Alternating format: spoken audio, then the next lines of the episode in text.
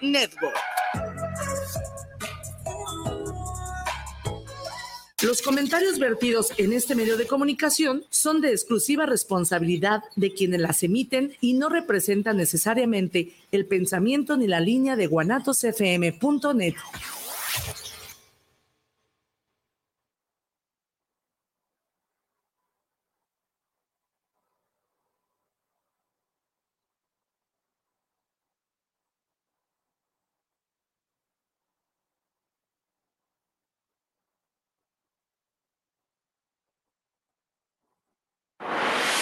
guanatosfm.net.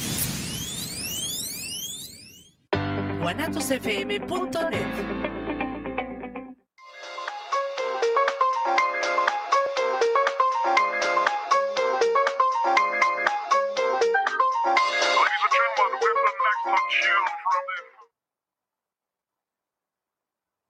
Hola amigos, muy buenas tardes, amigos de Unido en el Mar. Estamos transmitiendo desde Guanatos FM, aquí en la ciudad de Guadalajara. Hoy tenemos un programa muy especial. Estamos de regreso aquí en la Perla Tapatía, después de haber estado, como lo vieron ustedes, algunas semanas en Ecuador y en Colombia. Estuvimos haciendo un recorrido allá, viendo algunas exposiciones, presentando libros, haciendo lo que tanto nos gusta, viajar también, que nos gusta bastante. Y hoy que estamos aquí ya de regreso, este, quiero comunicarles a todos que este es el último programa que tendremos de este año. Estamos cerrando, después de cuatro meses, la primera etapa, digamos, de este programa Unido en el Mar, la primera temporada, y nos vamos a enfocar en algunos proyectos nuevos. Las cosas van a venir mejoradas y el próximo año nos vamos a ver por acá otra vez en Unido en el Mar. Y para cerrar con broche de oro, tenemos hoy a dos invitadas que están muy involucradas en la literatura y en el arte una de ellas aquí en México, la otra de ellas en el sur del continente, allá en Chile, en Santiago.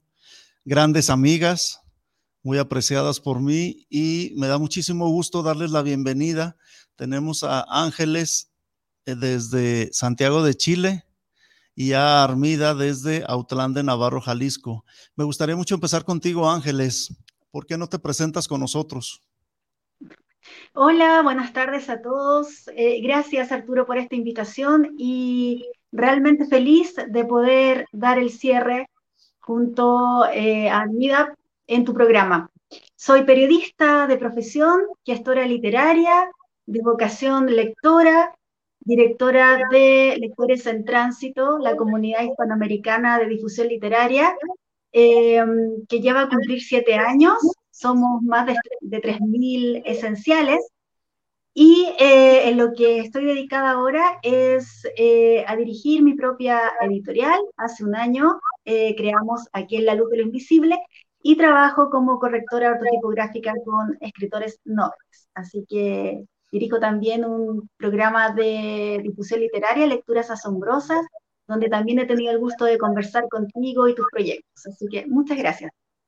No, muchísimas felicidades Ángeles y muchísimas gracias por haber aceptado la invitación y que nuevamente estamos aquí conectados charlando, tocando un tema que nos apasiona, creo que a los tres, que es la literatura.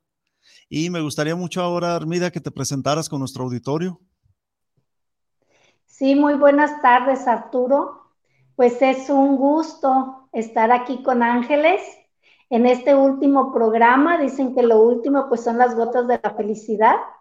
Entonces, pues, para arrancar nuevos proyectos, pero pues muy agradecida por la atención a mi persona y pues muchísimas gracias por este eh, tomarme en cuenta. Pues a mí me, llena el alma el arte, el arte pictórico y fomentar que todo mundo pinte, que todo mundo exprese lo que trae en su corazón. Por eso eh, promuevo en mis alumnos, promuevo en, este, las personas adultas, eh, promuevo el arte, ¿sí? Como cosa personal, como algo muy enriquecedor para nuestra comunidad.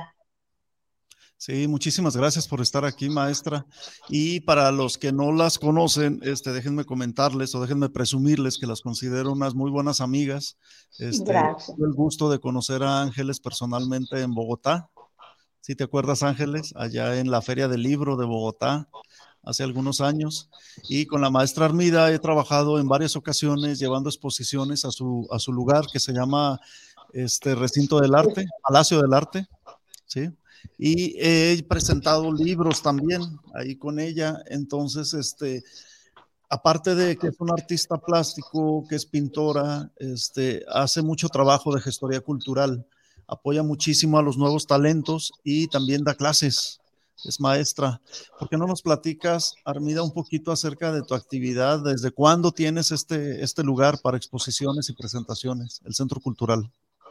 Sí, este, pues yo todo el tiempo he este, tratado de que nuestros niños plasmen sus emociones en un texto, en un, en una, en un hoja, en lo que sea, y que se pueda este, eh, transmitir emoción, porque yo trabajo en un contexto pues un poquito difícil.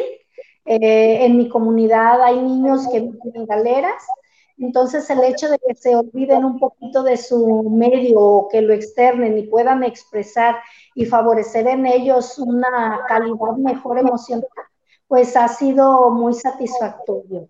Entonces, eh, pensé en llevar a cabo una producción especial para ponerme yo a pintar. Y pues mi esposo y mis hijos este, consideraron bien apoyarme en el proyecto, lo cual se,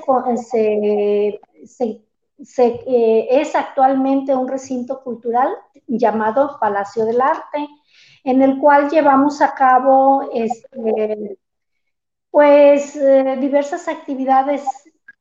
Quien requiera del espacio puede acceder a él culturalmente.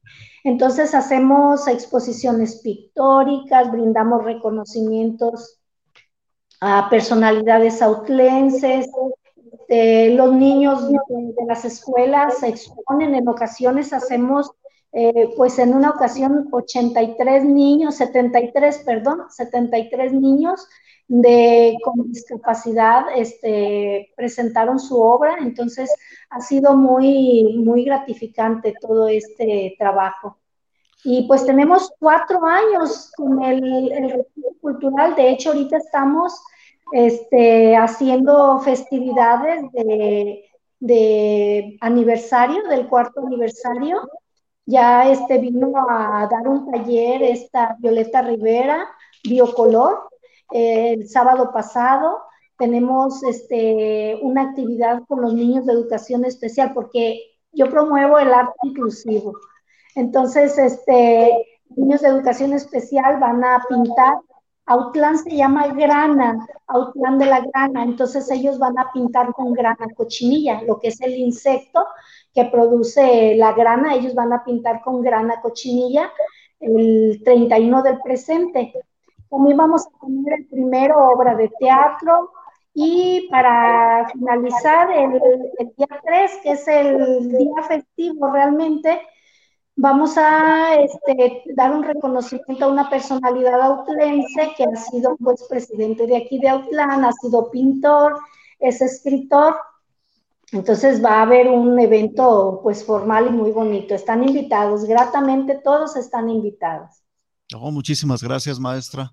Es un gusto ver la labor tan incansable que desarrollan allá, el cómo constantemente tienen esos eventos culturales y lo bien que responde la gente en Autlán, que esa es una parte que a mí me gusta muchísimo, ver cómo el pueblo, la gente se involucra totalmente en este tipo de eventos y no se quedan fuera, sino que como dices, son eventos inclusivos donde están incluyendo a todos, incluyentes, este, y, esa parte creo que es muy bonita de esa labor que estás realizando. Por tu Muchas gracias. Por tu parte, Ángeles, este, al inicio de tu presentación nos comentabas que eres periodista. Sí. Así es. ¿Ese trabajo a ti, digamos, de alguna manera o esa profesión te acercó a la literatura o ya era, era algo que, que disfrutabas desde antes del periodismo? Em, para ser sincera, disfrutaba la lectura antes de ser periodista em, y ahora utilizo las herramientas eh, que aprendí en, la universidad para hacer todo lo que es la difusión eh, porque en realidad eh, lo que yo hago es difundir el trabajo de otros, más que escribir o, hacer, lo que hago son reseñas y apreciaciones. Pero, por ejemplo, nunca he pensado en escribir un libro. Siempre estoy como pendiente eh, de utilizar esas herramientas periodísticas para poder hacer difusión, sobre todo de nuevos, así como Armida, de nuevos escritores y escritoras a nivel hispanoamericano. Sí.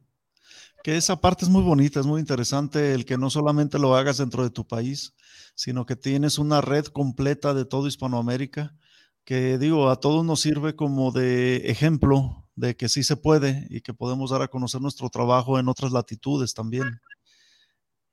Sí, en, e, ese sentido también hay que agradecer la confianza de, quienes participan en la comunidad. La comunidad es un grupo de Facebook eh, Lectores en Tránsito es una comunidad abierta, inclusiva también, sin fines de lucro, y ahí confluyen desde escritores noveles, escritores famosos, eh, hasta todos los em, agentes de todas las etapas del libro y de, la, de la lectura, y sobre todo lectores, que son los que más animan la comunidad. Así que en ese sentido tengo que agradecer eh, a quienes participan en la, comunidad.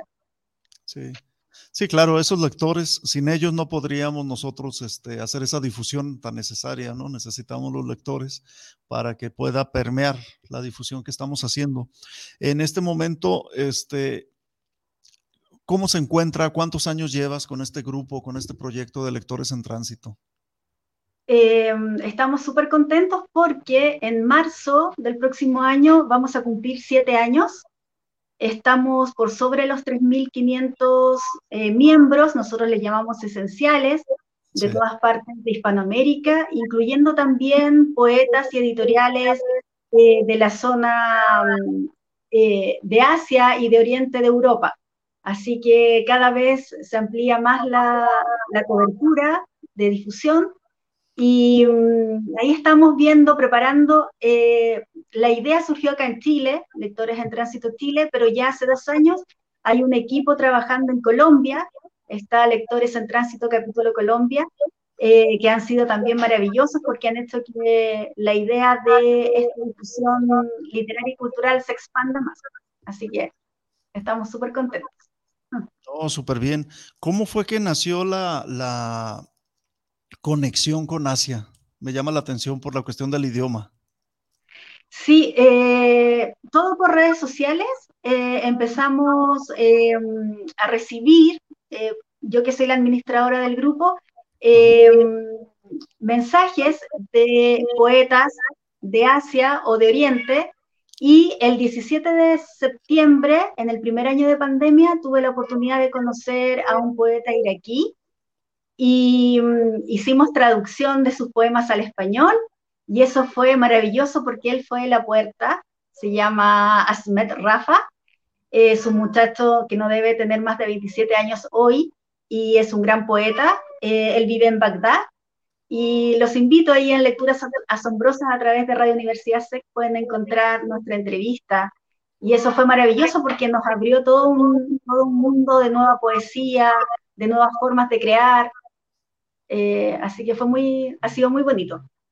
Si alguien estuviera interesado en ser parte del grupo, ¿qué necesita? Eh, solo tener una cuenta en Facebook, buscar eh, Lectores en Tránsito, Comunidad Hispanoamericana de Difusión Literaria y Cultural y agregarse.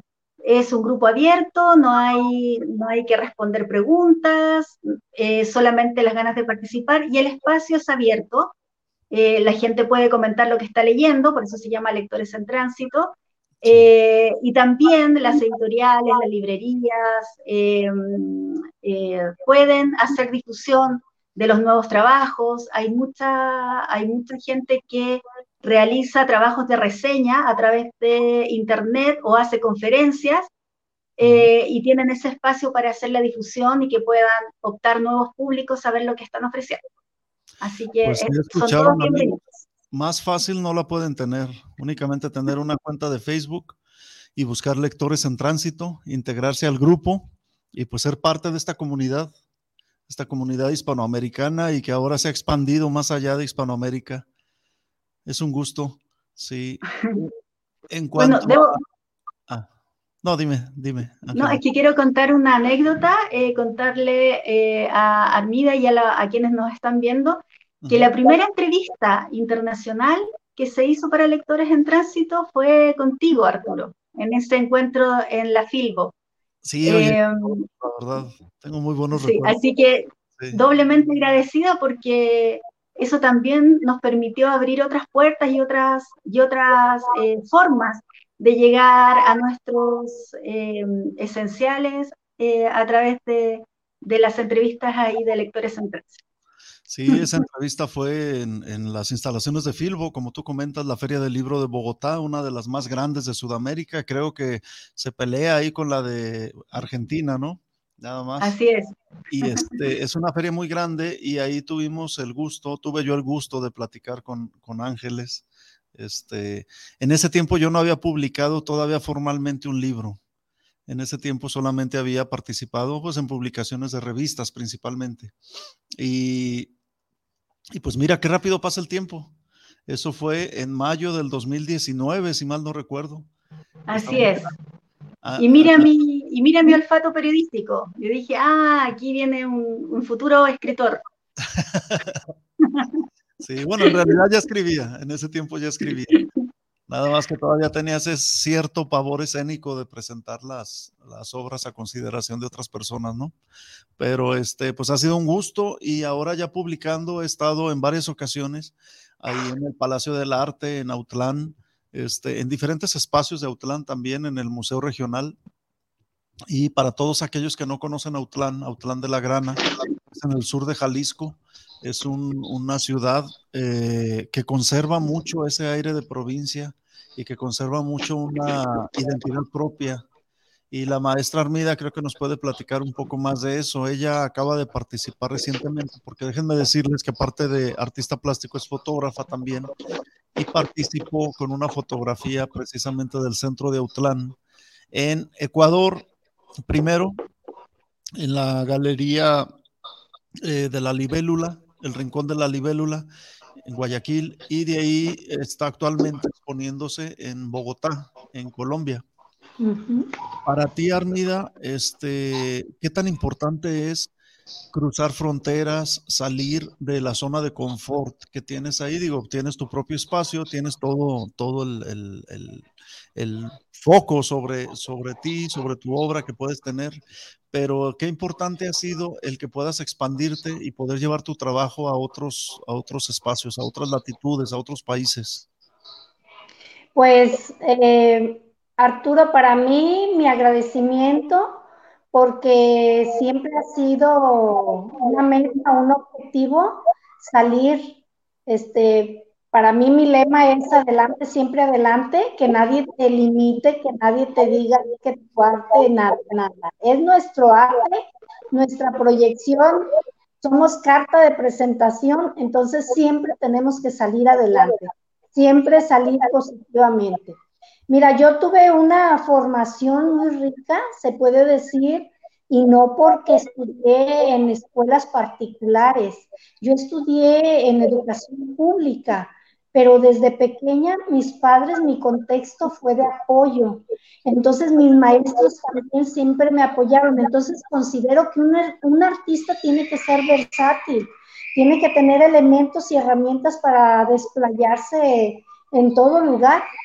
Entonces, mm, tenemos que vencer miedos, tenemos que cruzar fronteras y siempre adelante, siempre seguir adelante.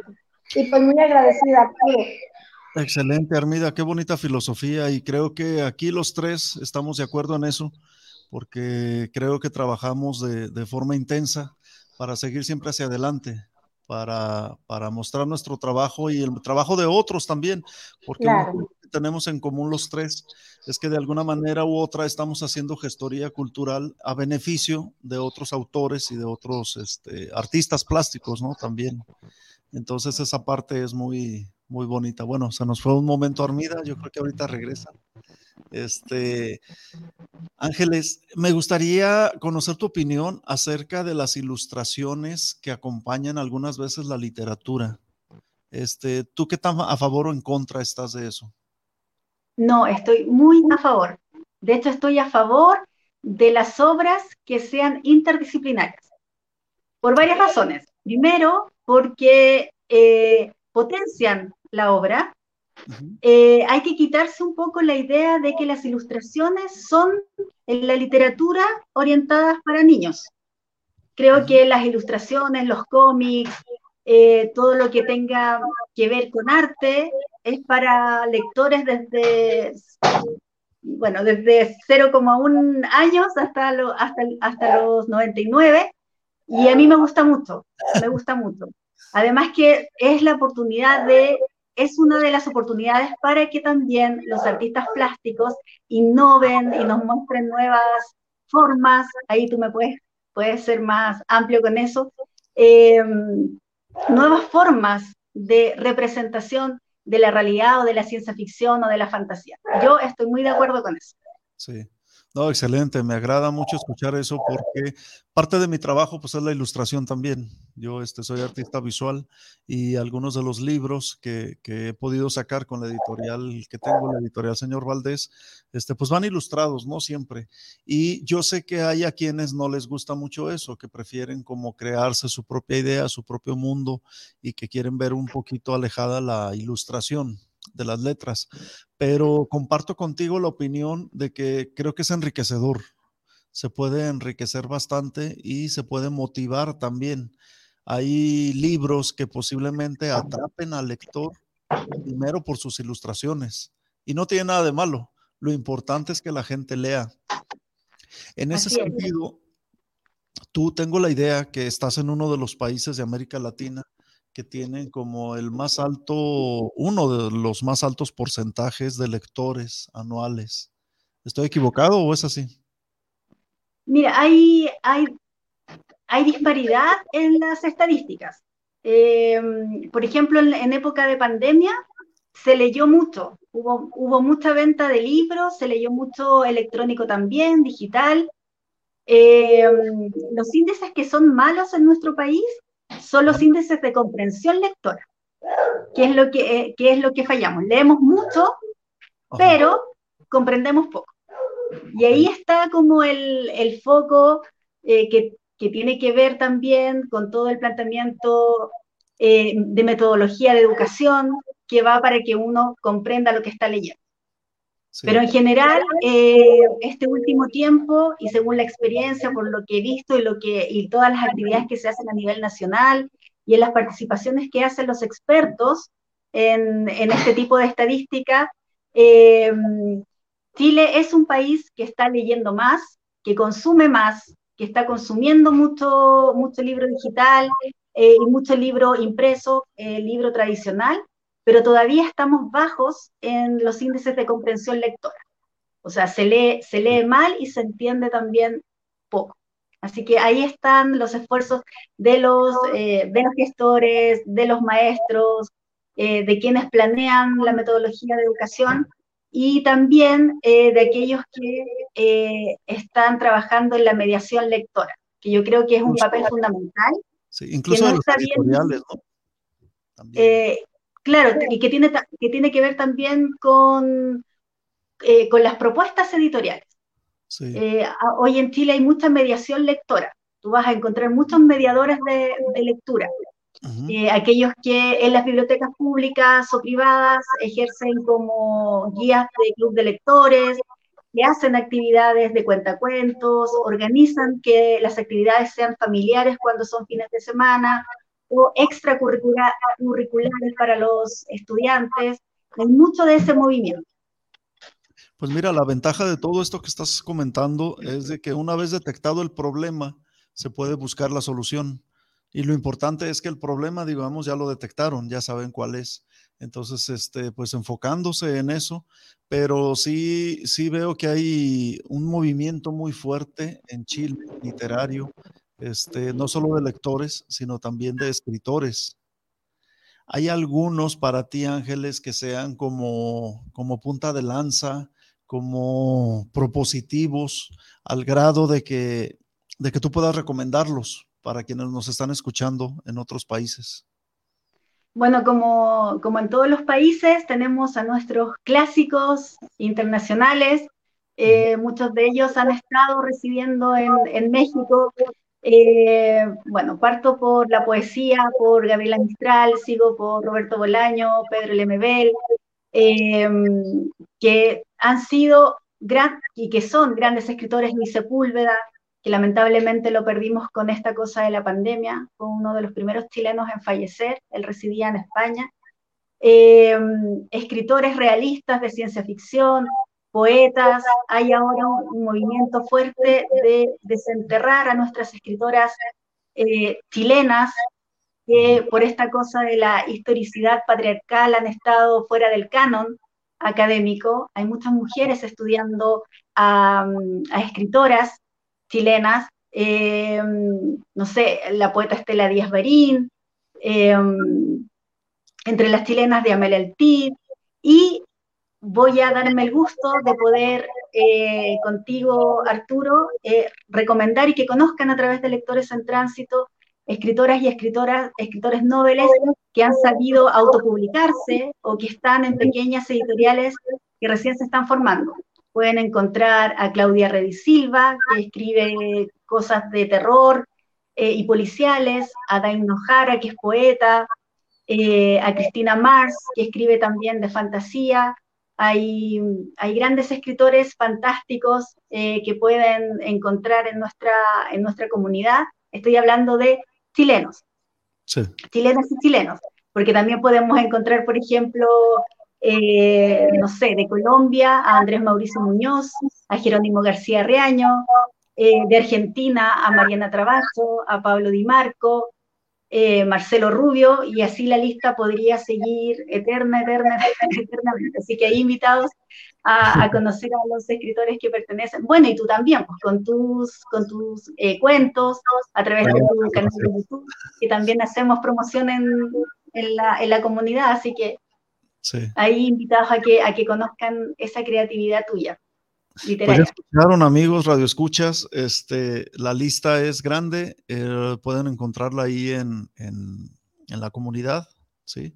en Lectores en Tránsito, pero si por algo se les ah, eh, fue alguno de los nombres, no alcanzaron a apuntarlo, lo quieren buscar, este programa va a quedar grabado en las páginas de Guanatos FM, en la fanpage de, de Facebook, va a quedar también en mi fanpage que se llama Arturo Valdés y va a quedar grabado también en mi canal de YouTube que se llama Arte Arturo Valdés. Ahí lo van a poder encontrar, lo van a poder ver las veces que quieran y consultar a estos autores que Ángeles nos recomienda. Sí, y también va a estar en, eh, lo voy a compartir una vez que tú ya lo subas en tu canal, lo voy a compartir en Lectores en Tránsito, obviamente, con todos los enlaces en nuestras redes sociales. ¿Sabes ah, qué? Quisiera comentarte de una escritora chilena que acaba de sacar su primera novela. Ella es maestra de lenguaje, tiene un proyecto maravilloso que se llama Escritura para Mujeres. Es una escuela donde se realizan talleres de escritura para mujeres y donde se estudia eh, desde Sor Juana Inés de la Cruz, la máxima, nuestra máxima escritora, la que empezó todo. Sí. Eh, con una cronología de, autoras latinoamericanas y también universales. Eso se llama escritura para mujeres.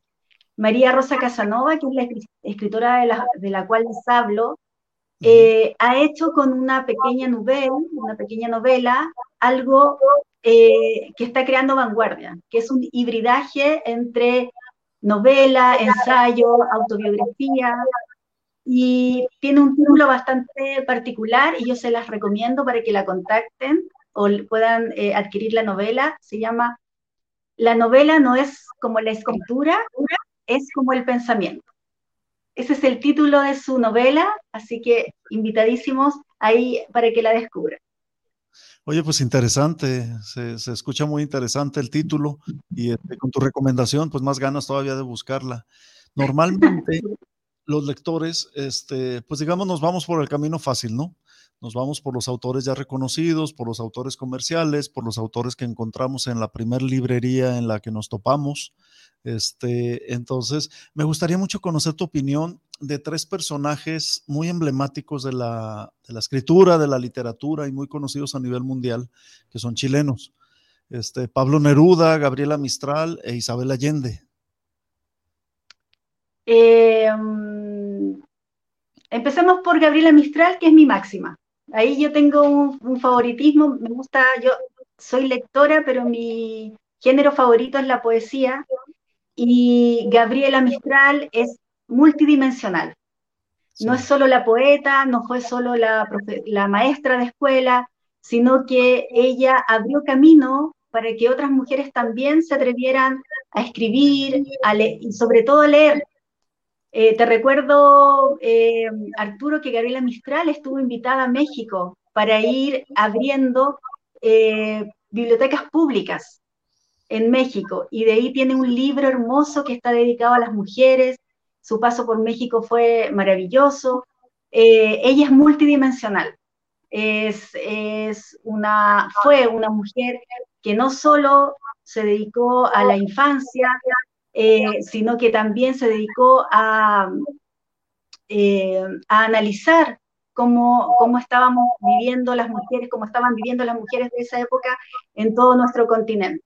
Así que yo las invito, hay mucha nueva literatura, sobre todo chilena, acerca de estas diversidades de nuestra Gabriela Mistral eh, en todas sus áreas o aspectos, que van mucho más allá de la hermosa poesía que, que nos dejó.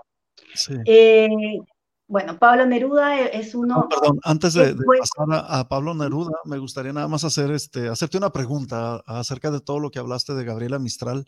Este, percibo que hay una admiración no solo por su trabajo poético, por su trabajo literario, sino que también hay una admiración por su vida, por su trabajo más allá de lo que era en sí las letras, ¿no?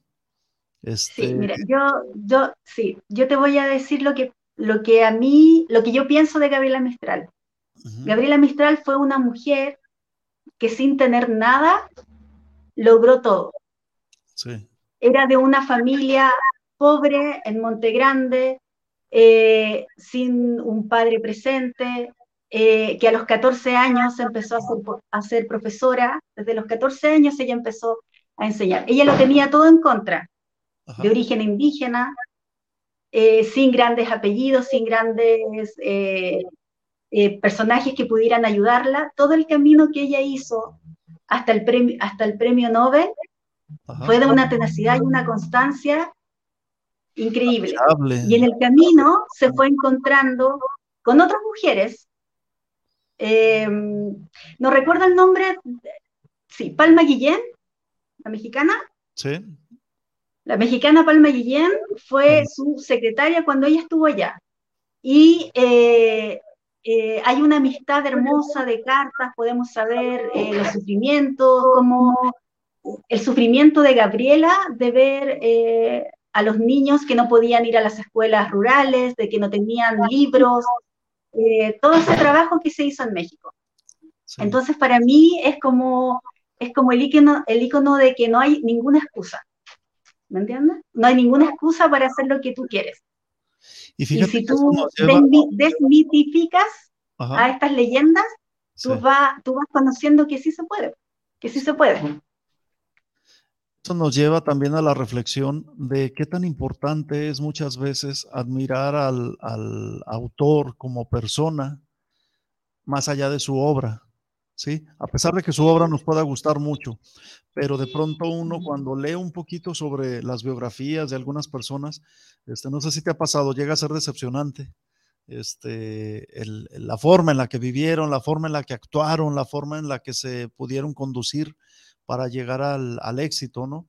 Entonces, este, a mí en lo personal me gusta mucho esa admiración que se puede tener por un autor sobre su vida y sobre su trabajo.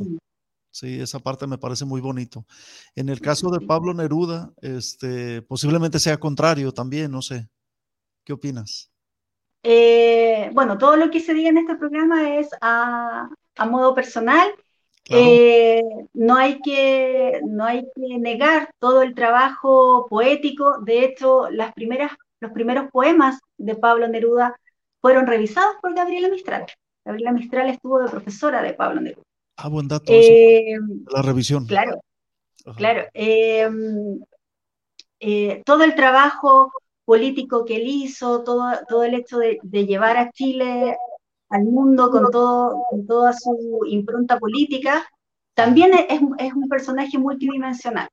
Entonces, si tú me preguntas solo como, como poeta y como escritor, también es máximo, también es máximo. Puedo no estar de acuerdo con ciertas formas, pero es lo que es. Ahí ya, no, y ahí cada uno sacará sus propias eh, impresiones, tenemos esas tres hermosas casas que dejó, las con acá en, Santiago, con toda su locura de las colecciones y su forma de ver el mundo. Em, la, casa de Isla Negra, que también es un lugar maravilloso, y la Sebastiana en Valparaíso. Sí, no, y definitivamente Pablo Neruda se ha convertido en un referente obligado al hablar de Chile, al hablar de la literatura latinoamericana o hispanoamericana este, pues tiene que aparecer siempre el nombre de Pablo Neruda. Y ya este, de alguien que se, que se encuentra viva todavía, Isabel Allende. Este, ¿Cuál es tu... Eh, Isabel Allende. Obviamente. ¿Perdón? A título personal. Ah, sí, sí, todo esto a título personal. Claro. todo esto a título personal. Isabel Allende me gusta mucho como novelista, le encuentro también que así, ¿Sabes lo que me gusta de ambas, de Isabel y de Gabriela? Que en distintas épocas históricas de Chile, no solo fueron, o sea, no se quedaron solo en su papel de narrador, de escritoras, fueron mucho más allá. Y, y, a Isabel Allende yo la admiro porque ella ha sido coherente. Esa coherencia de la cual hablábamos, de la cual tú indicabas, esa coherencia entre lo que ha sido su vida con lo que ella escribe y cómo ha conquistado eh, a tantos lectores en el mundo, porque no es una escritora chilena para lectores chilenos. Es una escritora chilena que ha sabido conquistar a corazones en todo el mundo. y eso, claro, y eso no o sea, es traducida al, al Japón, es traducida al ruso, al italiano, eh, se han hecho películas sobre sus libros, acá en Chile se hizo una serie sobre su vida y ahí tuvimos más eh, los, propios chilenos tuvimos más espacio de poder ir conociendo su vida íntima, eh, crecer en esta época tan convulsionada, estar emparentada con, con, el presidente Allende y, y, salir, pues salir de, toda, de todas las penas, de todas las incertidumbres y ser fiel a sí misma. Yo creo que eso, yo creo que eso valoro en ambas. Eh, soy más fanática de Gabriela porque es la poesía lo que me gusta y, encuentro que en ella eh, uno puede sentirse eh, animada a hacer lo que, como mujer, lo que uno quiera y como, como hombre, como niño. tiene esa fuerza de decir, no, pues ella, ella lo tuvo todo en contra y, y ganó. De hecho, es la única, la única latinoamericana en ganar el premio Nobel la primera mujer además. Entonces, eh, tú lees la biografía de ella y dices, ¿cómo? ¿En qué minuto? ¿En qué minuto saltó el charco de Chile para llegar a Suecia, donde le dieran el nombre? Sí. Sí, pues un honor, digamos, para ustedes los chilenos, este, tener esas grandes personalidades. Este, creo que que en el caso de Isabel Allende, sus detractores posiblemente eh, son de los que están peleados con, o que creen que debe estar peleado el éxito con la calidad, ¿sí? Y no necesariamente es así, y en la literatura mucho menos. Tenemos ejemplos como el de García Márquez, que no puedes negar la, la calidad a pesar del éxito tan, tan grande que tuvo, ¿no? Eh, a todos los niveles. Entonces, este, eso en cuanto a los autores, digamos, consagrados, en cuanto a los autores más conocidos.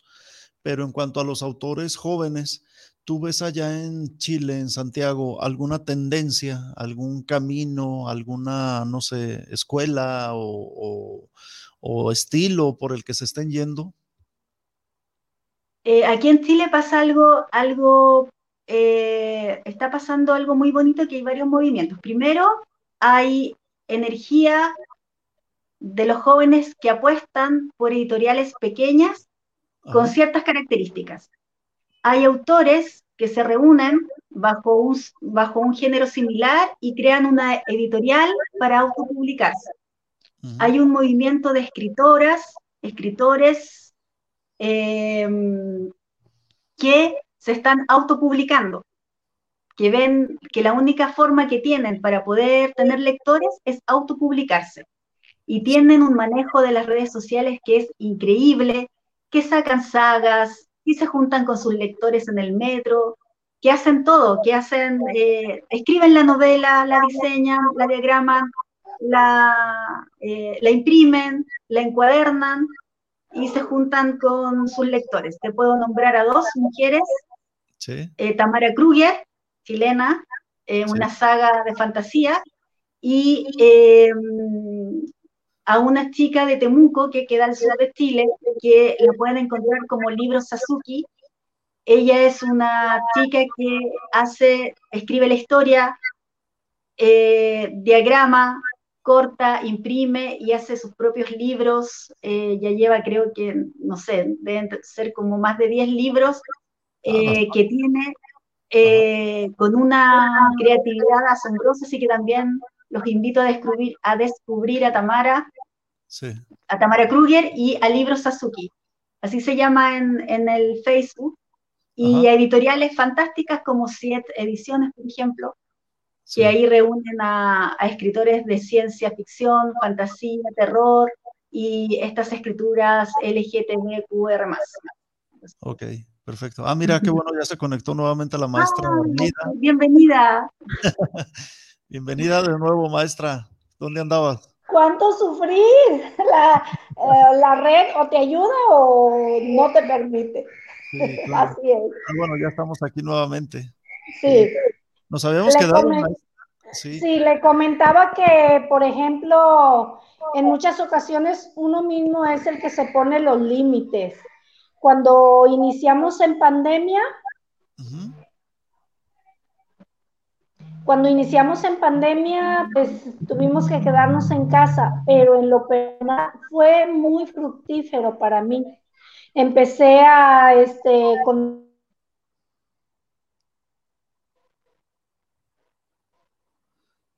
Ahí se congeló la imagen, como que se nos fue. Sí, falla un poquito la, la señal. Parece que está fallando el wifi ahí. Sí, empezamos a trabajar el arte en línea.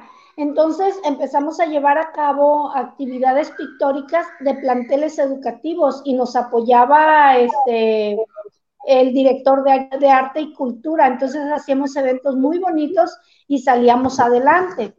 También tuve la oportunidad tuve la oportunidad de llevar a cabo unos talleres con unos niños ciegos a los cuales este, motivé y me enseñaron muchísimo a pintar. O sea, ellos pintaron junto conmigo y logramos pues que la niña, por ejemplo, eh, se diera a conocer y pintó árboles, expusieron en en presidencia municipal. Y en este, eh, y para el viernes a cabo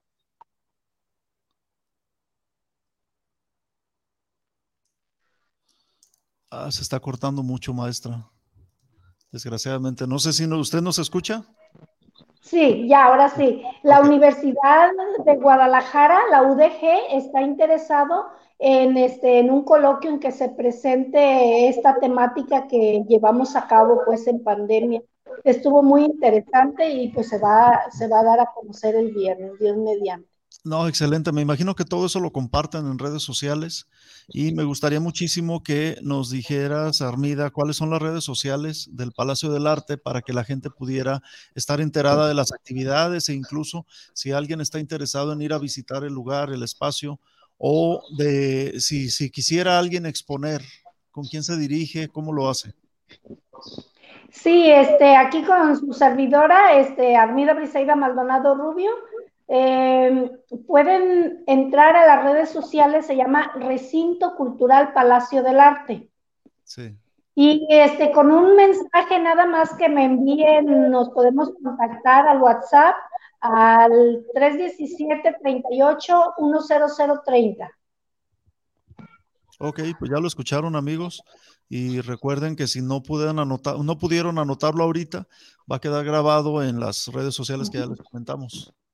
Entonces van a poder ahí buscarlo y estar en contacto para si están interesados, si quieren participar en algún evento o si quieren proponerle algún evento a la maestra Armida, pues ya saben de qué manera lo pueden hacer. Sí, pues en verdad que no saben el gusto que yo tengo de tener a dos mujeres tan exitosas en, su profesión, a dos mujeres que son muy exitosas en la creación y en la promoción del trabajo de los demás. Este, me gustaría preguntarte de nuevo a ti, Ángeles, acerca de del panorama, ¿cómo ves tú este, en las eh, ferias de libro de diferentes ciudades del mundo? Eh, me he enterado, en algunas he podido estar presente, pero me he enterado de que algunas veces los libros más vendidos son los de los youtubers. Son este, libros dirigidos a adolescentes, principalmente a jóvenes, muy jóvenes, este, donde en realidad no hay una propuesta literaria, no hay una propuesta artística tampoco, porque algunas veces van acompañados de fotos o de ilustraciones, de pinturas. Este, ¿Qué opinión te merece a ti ese fenómeno que se está dando ahora en nuestros tiempos? Bueno, primero, que independiente si me gusta o no, es un fenómeno que no se puede, no se puede negar. Tengo hijos adolescentes que cuando me acompañan a la feria, ya la feria municipal pequeñita en un parque o la Feria Internacional de Santiago, que a propósito este año vuelve, vuelve presencial, em, eh, son los primeros libros que quieren, después de los cómics, quieren estos libros de los influencers, de los, de los YouTube. Yo creo que es, em, es lo, como decimos en Chile, es lo que hay, eh, y es una forma es una forma de acercar a los chicos a la lectura, pero ahí tiene que estar mediado también por la enseñanza del colegio, por la guía de los padres eh, y por, esta cosa que yo te decía de las cosas extracurriculares para que ese, ese libro que uno le compra al, al influencer o a la editorial que lo saque, a mí personalmente lo que no me agrada de esos libros, no todos, pero sí en su mayoría, es que el lenguaje, rico que tenemos nosotros, que es el castellano o el español, eh, eh, pierde en esos libros, porque los chicos escriben como hablan, en sus jergas, en sus modismos, está, está, está bien para decir esto, esto es en esta época,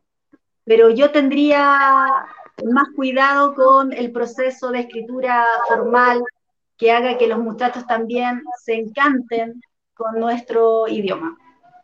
Sí, igual y buscar un equilibrio, ¿no? También, porque así entendemos perfectamente que los jóvenes quieren dejar su huella, quieren hacer algo totalmente diferente a lo que hicimos las generaciones o estamos haciendo las generaciones anteriores a ellos, pero este, me gusta mucho la, la idea que das de que aún con esos libros se puede sembrar la semilla y puede ser el primer acercamiento para que ellos después se puedan motivar y puedan leer eh, literatura más seria, entre comillas, lo digo, más seria, donde puedan aprender un poco más, donde puedan disfrutar un poco más también.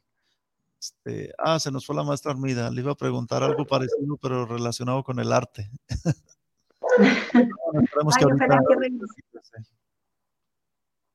Sí. Bueno, este fenómeno lo podemos ver en, muchas disciplinas, este, en las obras de teatro, por ejemplo.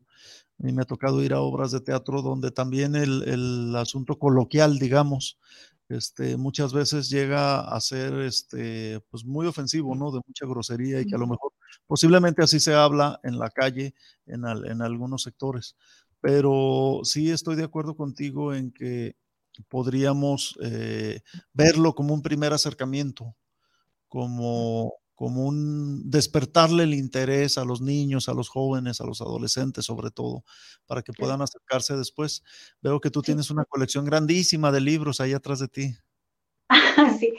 Eh, ojo además, Arturo, porque cuando uno va a las ferias con adolescentes o con niños, es el minuto de mostrarle todas las alternativas. O sea, el niño te dice, mamá, quiero ir a la feria del libro porque está tal influencer o porque quiero comprarme tal cómics o porque quiero la pegatina, porque ahora hasta, no, sé en Guadalajara, pero acá en nuestras ferias se venden eh, los álbumes con las pegatinas y todo, que uno lo puede encontrar como completo. Pero ahí es el lugar donde el papá, la mamá, la tía, la abuelita, con quien vaya el, el adolescente, eh, demostrarle otras alternativas. Muy bien, tienes tu libro, pero ahora acompáñame, vamos a ver escritores de fantasía, vamos a ver clásicos, mira este, no sé, eh, no tiene por qué ser Shakespeare a los 15 años, pero ¿por qué no? La Divina, la divina eh, Comedia. Eh, el Quijote de la Mancha. yo recuerdo claro, tantas, tantas otras alternativas que hay. Sí. Sí, definitivamente ahí tiene que ver mucho la orientación y la inducción que puedan hacer los padres, ¿no? También los, los tíos, los familiares cercanos, incluso los amigos.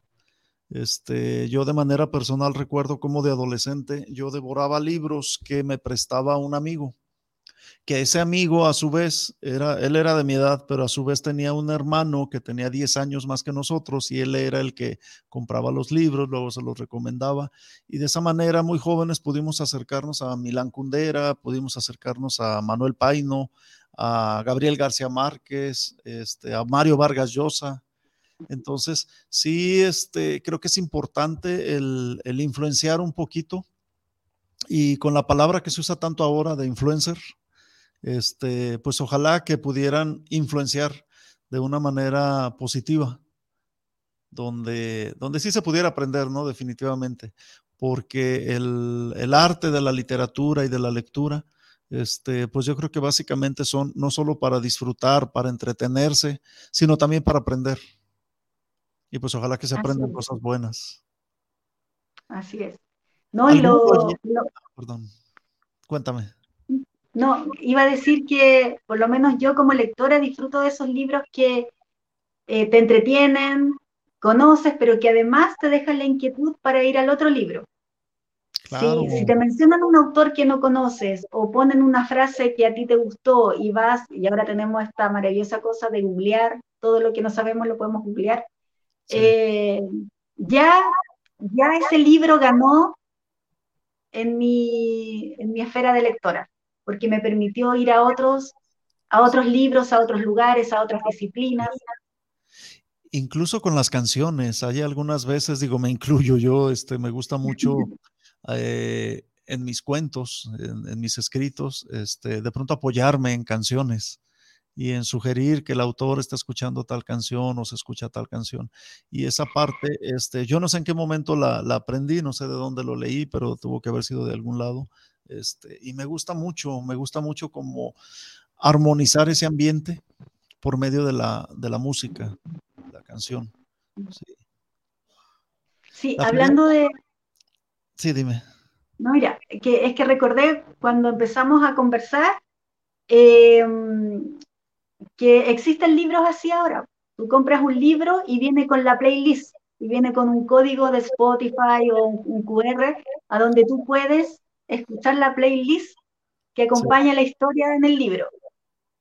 y ahí ah. está la, multiplicidad cuando tú preguntabas si estábamos de acuerdo con la ilustración o no, y yo te dije que sí, que ojalá fuera interdisciplinario.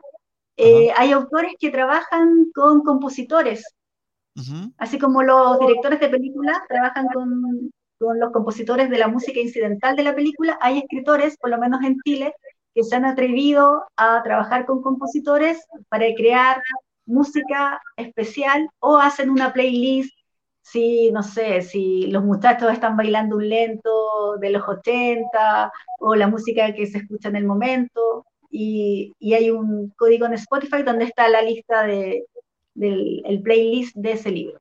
Sí, eso es súper interesante porque tenemos en, en, nuestras manos, digamos, un, un, abanico tan amplio gracias a la tecnología que no tiene nada de malo aprovecharlo. Al contrario, yo creo que enriquece muchísimo nuestra propuesta. Y hablando de propuestas, nos quedan dos minutos. Me gustaría saber este, con qué quiere cerrar el programa. ¿Cuál sería como, como la propuesta que le harías a nuestros radioescuchas? ¿Alguna recomendación? ¿Algo que te gustaría que leyeran o buscaran? Sí, eh, quiero recomendarles algo que muy personal, porque tuve, la, la, tuve el privilegio de ser amiga de un escritor chileno que nos dejó este año. Tiene una obra literaria de siete libros publicados. Me refiero a Luis Gutiérrez Infante. Él está siendo leído actualmente eh, su, último, su, último libro de cuentos. Él era narrador, falleció este año. Eh, hace ya dos meses, dos meses y medio que nos dejó.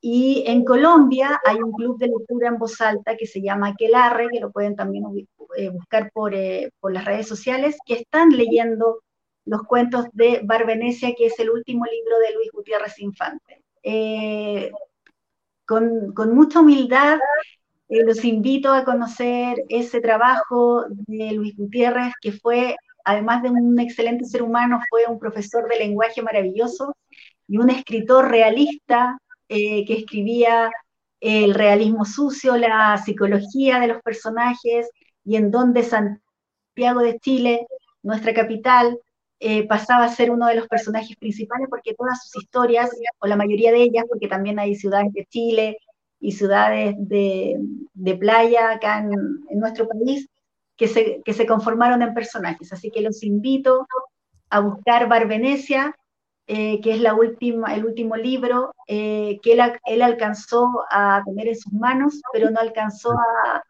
a, hacer, eh, a, estar en el lanzamiento del libro. Entonces, muy significativo para mí estar contigo hoy y hacerles esta última recomendación de Bar Venecia, Luis Gutiérrez Infante.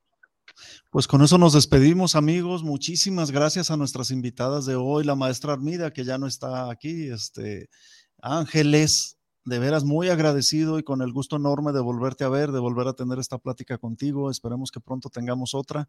Y a nuestros amigos de Unido en el Mar, muchísimas gracias por habernos escuchado estos cuatro meses. Estamos listos para la próxima temporada. Ya en breve les avisaremos. Y ya saben, estamos aquí por Guanatos FM desde la ciudad de Guadalajara. Muchísimas gracias a todos y muy buenas tardes. Chao. Gracias. Chao.